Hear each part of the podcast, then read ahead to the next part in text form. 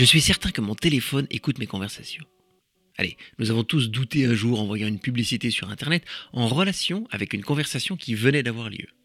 Alors, est-ce que nos téléphones portables écoutent vraiment ce que nous disons afin de nous proposer de la publicité mieux adaptée? Et en fait, si vous cherchez sur Internet, vous trouverez des dizaines d'articles et de vidéos d'internautes certains qu'ils sont espionnés par leur smartphone. Et qu'en est-il vraiment? Alors je me suis intéressé à ce qui pourrait être un des sujets les plus controversés d'Internet. Et pour vous dire, eh bien la vérité est pire que ce que je pensais. Bonjour, je suis Alexandre Pluvinage, expert en lutte antifraude et en cybersécurité. Et aujourd'hui, nous allons voir si nos téléphones portables sont vraiment des espions pour ces firmes qui se nourrissent de la publicité en ligne.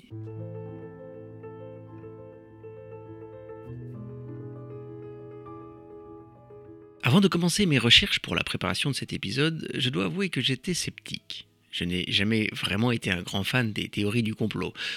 Pourtant, depuis le scandale Cambridge Analytics, je suis très prudent avec les médias sociaux et les informations que j'y partage. Alors j'ai lu des dizaines d'articles sur le sujet et regardé autant de vidéos en ligne. Et la réponse à la question est que oui, nos téléphones nous espionnent, mais pas de la manière dont on pense. Et vous le verrez en écoutant cet épisode que j'aurais presque préféré que Google et Facebook utilisent le micro de mon téléphone pour m'espionner. Enfin non, c'est pas tout à fait vrai. Mais quand même, la réalité est très inquiétante. Mais commençons par parler de ces vidéos de youtubeurs qui montrent que de grosses sociétés de l'internet nous écoutent. La mise en scène est simple. Le youtubeur s'enregistre en live et parle de jouer pour chien. Il n'a pas d'animal de compagnie, n'en a jamais voulu, et n'a jamais vraiment parlé de ce genre de sujet sur internet. Et évidemment, cela ne rate pas. Après quelques minutes de discussion sur le sujet, en direct, il montre l'écran de son ordinateur à la caméra où vient d'apparaître une publicité pour ses jouets canins. Est-ce la preuve de ce qu'il avance? Bah peut-être. Mais il y a aussi une autre explication. Car la scène passait par un live. Il était donc en train de parler de jouets pour chiens sur Internet, sur YouTube. YouTube qui appartient à Google.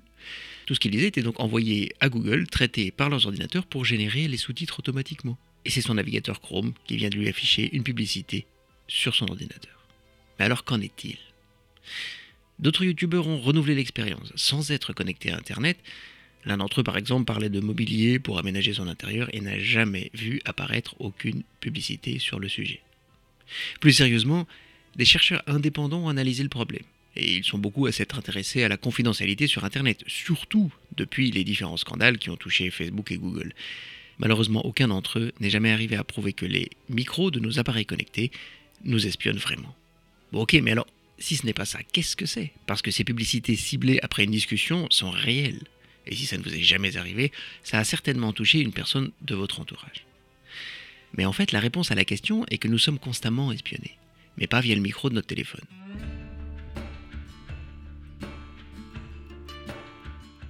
Le grand méchant, c'est l'algorithme enfin les algorithmes. Ces programmes que personne ne comprend réellement, si ce n'est peut-être ceux qui les mettent régulièrement à jour pour en améliorer l'efficacité. Ce sont des ogres programmes qui se nourrissent de nos données personnelles, comportements en ligne, déplacements physiques, habitudes, achats en ligne et centres d'intérêt. La liste de leurs aliments est longue, et leur plat principal, eh bien, c'est moi, c'est vous, en fait, c'est nous. Tout ce que nous faisons, regardons, partageons, nourrit notre moi virtuel, mais pas seulement. Parce que nos relations, amis, famille, aident à compléter cette base de données sur nous. Par exemple, si vous refusez de partager votre numéro de téléphone avec Facebook, mais que votre cousin leur donne accès à la liste de ses contacts lorsqu'il télécharge par exemple l'application sur son smartphone, liste dans laquelle bien évidemment vous apparaissez sous votre nom. Et si en plus vous êtes ami avec lui sur Facebook, bah, le lien n'est plus très difficile à faire. Ils ont votre numéro de téléphone. Et des exemples comme ça, il y en a beaucoup une soirée chez des amis, alors que plusieurs personnes partagent leur localisation avec l'application, voire utilisent le même réseau Wi-Fi pour surfer sur Internet, et vous vous retrouvez avec une publicité en lien avec une de vos discussions alors que vous n'avez jamais effectué de recherche sur le sujet. Et vous non, mais un de vos amis certainement. Et d'ailleurs, selon Damien Bancal, blogueur spécialisé en sécurité informatique, les algorithmes de Facebook sont capables de déduire les liens entre les personnes. En gros, nous sommes prédictibles ou prévisibles.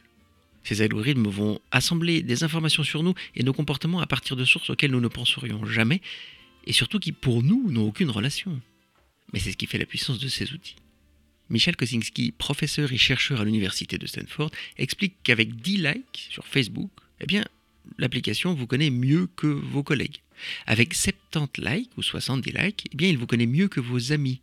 150 mieux qu'un membre de votre famille et avec 300 likes, il vous connaît mieux que votre conjoint. Alors évidemment, la question qu'on se pose maintenant, c'est combien de likes faut-il à Facebook pour qu'il me connaisse mieux que moi-même?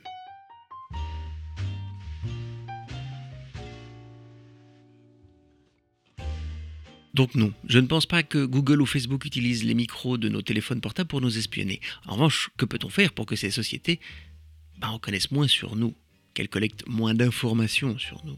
La solution la plus radicale serait de ne plus utiliser leurs services. Mais bon, aujourd'hui, qui peut vraiment se passer d'eux Je veux dire, nos amis, notre famille sont sur ces plateformes. Nous en couper reviendrait un peu à nous couper une partie de notre monde. Et puis, soyons honnêtes, qui ira choisir une solution payante mais sans collecte de données, par exemple par Facebook, pour autant qu'ils en proposent une? Bah oui, nous bénéficions de ces services de Google et de Facebook gratuitement, mais il faut bien qu'ils rentabilisent leur travail d'une manière ou d'une autre, qu'on l'accepte ou pas. Cela n'empêche pas que nous pouvons quand même avoir un comportement plus respectueux de nos propres données personnelles. À commencer par ne pas remplir tous les champs d'information sur notre profil Facebook par exemple. Pourquoi partager nos préférences, les groupes de musique que l'on préfère, ou même nos lieux de vacances préférés? Bah, Est-ce que ça a du sens?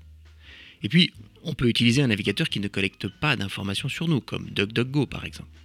Et surtout, lorsque c'est possible, ne pas accepter les cookies lorsque l'on surfe sur Internet. Et puis, préférer l'application de messagerie instantanée Signal à WhatsApp par exemple. Pour finir, je voudrais rappeler que vous pouvez empêcher les applications de votre smartphone de collecter des données sur vous non nécessaires à leur fonctionnement. L'accès à vos contacts, votre géolocalisation, etc.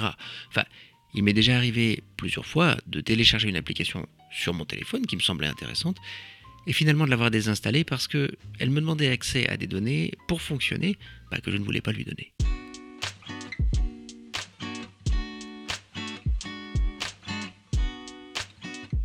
J'espère que cet épisode vous a plu. La prochaine fois que vous verrez une publicité sur Internet en lien avec une discussion que vous avez eue récemment, bah amusez-vous à essayer de trouver le lien avec vous. Ça peut être marrant. Rappelez-vous, vous pouvez soutenir notre podcast en parlant de nous autour de vous, en le partageant sur vos médias sociaux. Cela montrera à Facebook et Google que vous êtes attentif à la sécurité de vos données personnelles sur Internet. Je vous souhaite une très belle journée et vous dis à très bientôt dans le prochain épisode de votre podcast Le fraudeur, le hacker et vous.